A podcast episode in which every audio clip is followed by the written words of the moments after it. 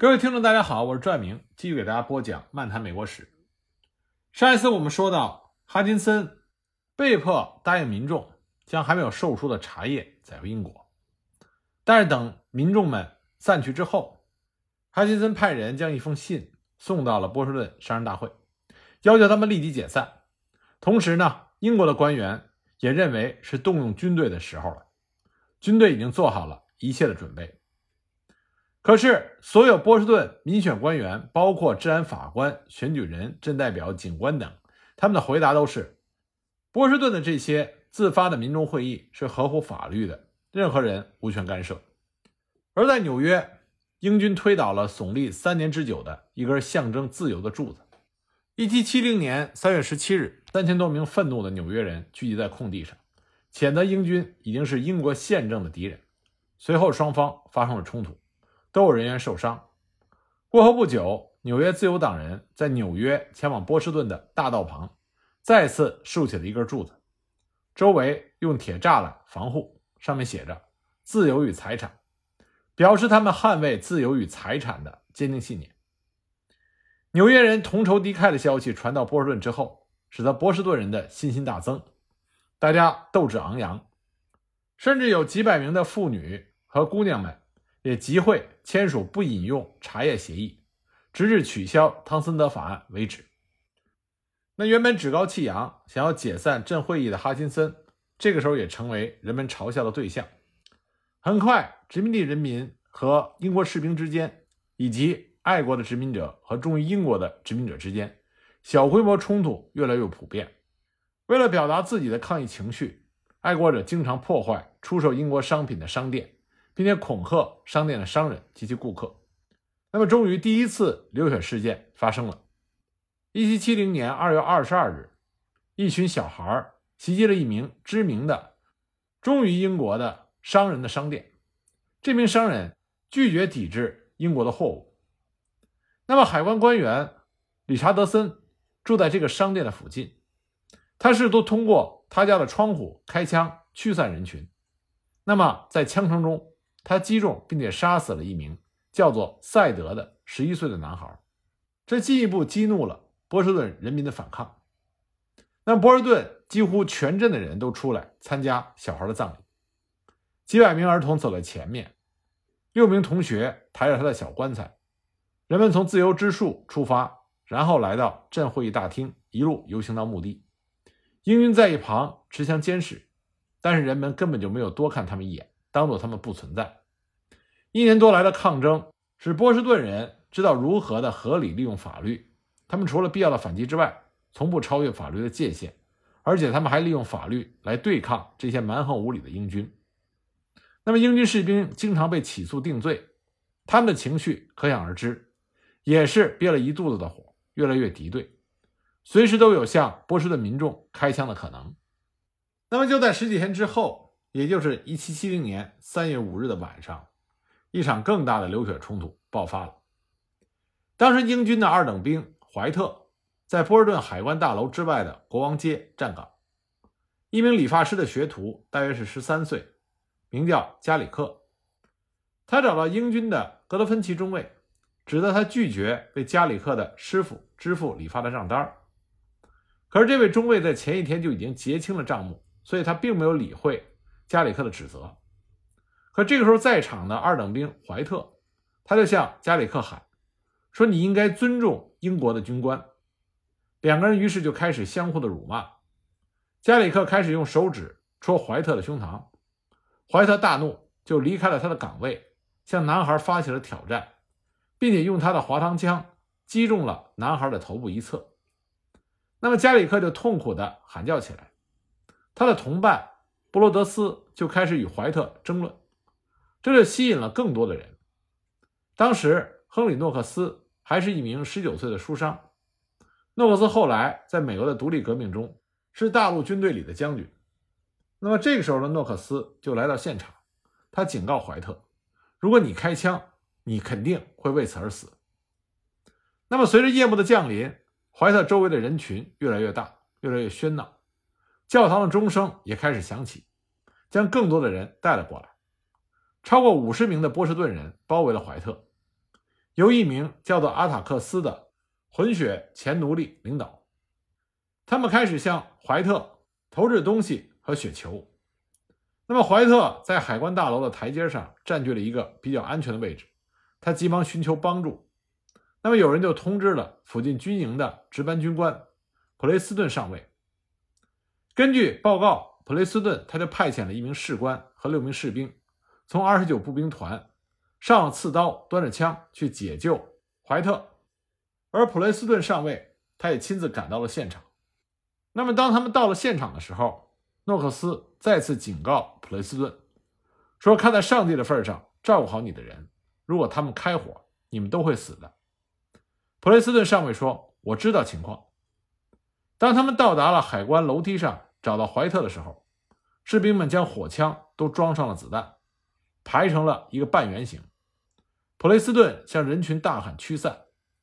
当时围住他们的人估计有三百到四百人，可是人们毫不退缩，围在士兵的周围嘲弄他们，大喊着火了，并且向他们吐口水、扔雪球，还有其他的小物件。当时有一个旅店老板叫做帕尔美斯，他拿着棍子走到了普雷斯顿上尉的身边，问士兵们的武器是否上膛。普雷斯顿向他保证，如果有必要的话，这些士兵会开火，但除非是他亲自下令。不过，根据普雷斯顿后来在法庭上的证词，他说他当时不可能命令士兵们开火，因为他站在士兵的面前，背对着士兵，面对着。将他们围住的那些民众，可就在这个时候，一个抛出的物体击中了蒙哥马利二等兵，将他击倒，并且导致他掉下了他的步枪。那蒙哥马利捡起了自己的武器，当时就愤怒的大喊：“该死的开火！”然后没有发出任何警告，就直接将子弹射向了人群。帕尔梅斯看到这种情况，挥舞着大棍打在了蒙哥马利的手臂上，然后是普雷斯顿。他差点没击中普雷斯顿的头，而打在了他的手臂上。在停顿了一段不确定的时间，那目击者估计有几秒钟到两分钟不等。那么之后，英军的士兵就开始向人群开枪。这不是一次有纪律的齐射，因为普雷斯顿上尉并没有下令开火。士兵们连续的开枪射击，当场打中了十一个人，其中有三名波士顿人立即死亡，一位是绳索制造商。两位是水手，还有另外一位十七岁的学徒工，在人群后面被弹跳的火枪弹击中，在次日的清晨死亡。那么，一看到流血事件发生，教堂的钟声再次响起，这次是号召波士顿人拿起武器准备战斗的信号。镇上的每个人都拿着武器赶到，不过人们极力克制了自己的情绪，要求镇的民事警官立刻依法办事。而赶到现场的州长哈金森这时候也不得不质问军队的指挥官普雷斯顿上尉。他说：“你难道不知道没有民事官员的批准，军队不能开枪吗？”普雷斯顿生硬地回答说：“我必须保护我的士兵。”直至普雷斯顿率领着这些英军士兵退回了军营，人们才慢慢的平静下来。哈金森保证将由郡民事警官来处理这件事情，人群才渐渐的散去。但仍然留下一百多人监视事态的发展。三个小时之后，一纸逮捕令发到了军营，指挥官普雷斯顿不敢抵抗，被郡民事警官带走调查。参与这个事件的士兵也全部被关押候审。这个时候已经是凌晨时分，但是波士顿人们怒火中烧，根本无法睡去，整个镇上依然是灯火通明，情绪骚动。第二天，波士顿镇的选举人。与郡法官以及州长哈金森在州政府商议此事。这些民事官员对州长说：“波士顿民众认为军队驻扎在镇上并不适合，这样下去还会有更严重的事情发生。”但是哈金森回答说：“他无权调动军队，更无权决定军队的驻扎地，但是他可以邀请军队的指挥官一同参加会议。”于是军官们也一起参加会议讨论。但是这个时候，军民双方的情绪已经十分的敌对，会议毫无结果。与此同时，波士顿也在召开镇会议。会议开始之前，库珀主持大家的祈祷。会议之后，大家向州长递交了申请书，认为士兵与波士顿人已经无法和谐相处。为了避免再次发生这类事件，请求州长行使权威，将士兵请出波士顿，而且不单单是波士顿，即使在别的镇也不允许军队的驻扎。哈金森只能回复说：“对国王军队的攻击是叛国罪，任何牵涉于其中的人都有可能被剥夺生命与财产。”但是镇会议紧咬着不放，要求哈金森命令军队撤出波士顿。因为根据英国的法律，当军队指挥官的职位不高于旅长时，民事官员是可以调动这支军队，也就是此时镇上的两个团是可以听命于州长的。这一条款此时被翻出来引用，军队的指挥官也是哑口无言，表示将严格的遵守法律，因为他并没有违抗法律的胆量。那么哈金森也只得让步，他承诺惹事的这个团的英军将撤出波士顿。波士顿将只驻扎另外一个团的英军，并且行动将受到严格的限制。但是波士顿人并不是满意这个结果。此时镇议会大厅已经无法容纳从周边镇上赶来的民众，街道两边也挤满了人。当萨米尔·亚当斯从州政府回来的时候，人群中爆发出雷鸣般的掌声。那么萨米尔·亚当斯告诉大家，州长的答复不能令人满意。所以，镇会议决定再次选举一个委托小组，向哈金森再次申诉。那么，塞缪尔·亚当斯自然是这个小组的领导人。那么，塞缪尔·亚当斯见到哈金森，他告诉哈金森：“您上午的答复让大家很遗憾，这是镇会议一致意见。”哈金森回答说：“说军队的调拨我无权干涉，这不属于我的权力范围。”塞维尔·亚当斯就反驳说：“你有权利调拨一个团，那么你同样。”就有权调拨两个团，如果你们不这么做，将会很危险。这次会议有三千多人参加，另外还有一千多人从周边的镇不断的赶来。夜晚马上就要降临，大家也越来越不耐烦，都希望得到明确的答复。面对着愤怒的人群，哈金森腿一直在抖，脸色灰白，因为之前我们提到过，在光荣革命中，马萨诸塞爆发了起义，州长被活捉，并且投入监狱。而这个时候，聚集在州政府周围的人数，比那次参加起义人数还要多四倍。哈辛森的胆战心惊可想而知。于是他向行政委员会寻求保护。那么，行政委员会的委员们的回答是：他们不会攻击您的，他们是我们中间最优秀的分子。但是军队必须撤离，否则将有更多的人前来请愿。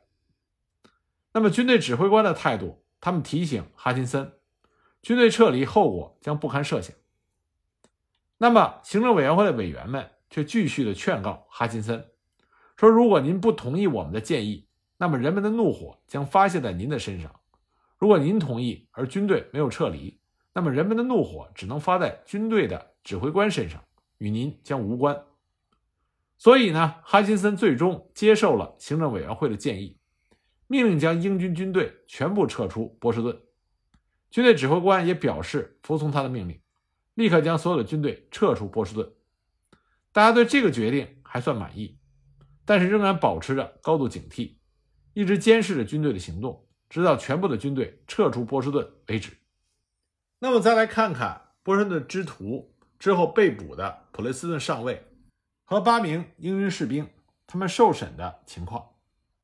三月二十七日，八名士兵、普雷斯顿上尉。和四名平民被控谋杀。那么，因为州长哈钦森因为害怕持续的紧张局势进一步激化，所以呢，他将审判推迟到了这一年晚些时候。那么，在波士顿之徒事件发生后的几天和几周之内，波士顿的爱国者和保皇党之间就展开了一场宣传战，双方都出版了讲述截然不同故事的小册子，而这些小册子主要是在伦敦出版。以影响英国本土的舆论。那么，殖民地的政府决心给这些英军士兵们一个公平的审判，这样英国人就没有任何报复的理由。可是，大部分的律师都不敢接这个烫手的山芋。那么，最后挺身而出的是后来曾经担任美国总统的约翰·亚当斯。那么，约翰·亚当斯他是美国独立的先驱。为什么会愿意去为几个英军的士兵进行辩护呢？他的理由很简单，他为了确保公平的审判，所以他愿意提供帮助。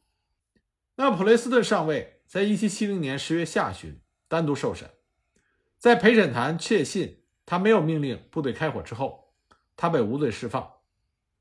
对于八名英军士兵的审判是于1770年的10月27日开始。那么，约翰·亚当斯告诉陪审团，不要看这些士兵是英国人的这一事实，他将激怒士兵的人群称之为一群由调皮男孩、黑人和一些。无赖混混组成的乌合之众，他说：“我们不需要顾忌，把这样一群人称之为暴徒。”他说：“事实就是三月五日这一天，波士顿有一群暴徒袭击了一群士兵。”约翰·亚当斯指出，当时英军士兵他们的生命的确是受到了威胁，所以他们的反击是他们合法的权利，所以这些英军士兵是无辜的。那么最终呢？陪审团同意了约翰·亚当斯的论点，在经过两个半小时的审议之后，宣告六名士兵无罪。那么，其中两名士兵被判过失杀人罪，因为有压倒性的证据证明他们直接向人群开枪。陪审团的决定表明，他们认为士兵们的确是遭到了周边人群的生命威胁，但是他们仍然应该是推迟开火。约翰·亚当斯。为这些英军士兵辩护是非常令人钦佩的，因为当时他需要冒极大的风险。很多波士顿的民众对他的举动十分的不解和不满。那么，约翰·亚当斯为了解释自己为什么为英军辩护的时候，说过一句名言。他说：“事实终归是事实，无关我们的愿望、倾向或者激情，这些都无法改变事实和证据。”约翰·亚当斯之所以决定为英国军人做无罪辩护，是因为他以刑法中的黑石比值作为辩护的基础。黑石比值是刑法的原则，就是宁可错放十个罪犯，不可冤枉一个无辜者。约翰·亚当斯曾经说过：“无辜者受到保护比罪犯受到惩罚更重要，因为在现实的世界中，犯罪是如此的频繁。”不可能，所有的罪犯都受到惩罚。如果无辜者受到惩处、谴责，甚至处死，那么民众就会说：“我做好事儿还是做坏事都无关紧要，因为无辜者得不到保障。”如果民众的头脑中有这样的想法，那社会将没有安宁。约翰·亚当斯始终认为，这次辩护是他律师生涯中最值得骄傲的一段经历。他表示，他并不是为敌人。而是为着真相以及公正在进行的辩护，而他的这种选择，在后来也被殖民地的人们所理解，并没有妨碍约翰·亚当斯成为独立运动的领导人以及独立宣言的签署人，成为美国开国元勋之一，并且担任过美国第二任总统。